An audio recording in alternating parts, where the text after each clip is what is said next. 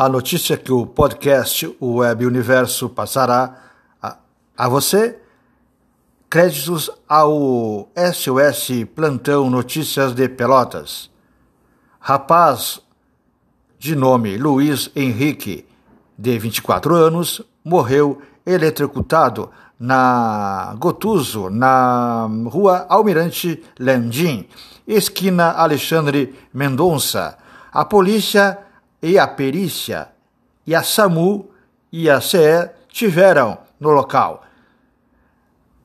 Fica ao lado do Lava Jato Primos.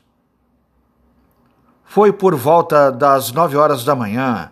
Informações que o rapaz foi arrumar a antena e passou a corrente elétrica, né? A eletricidade da TV pela antena, onde ocasionou o choque elétrico e acabou vindo a óbito. Informou o Web Universo.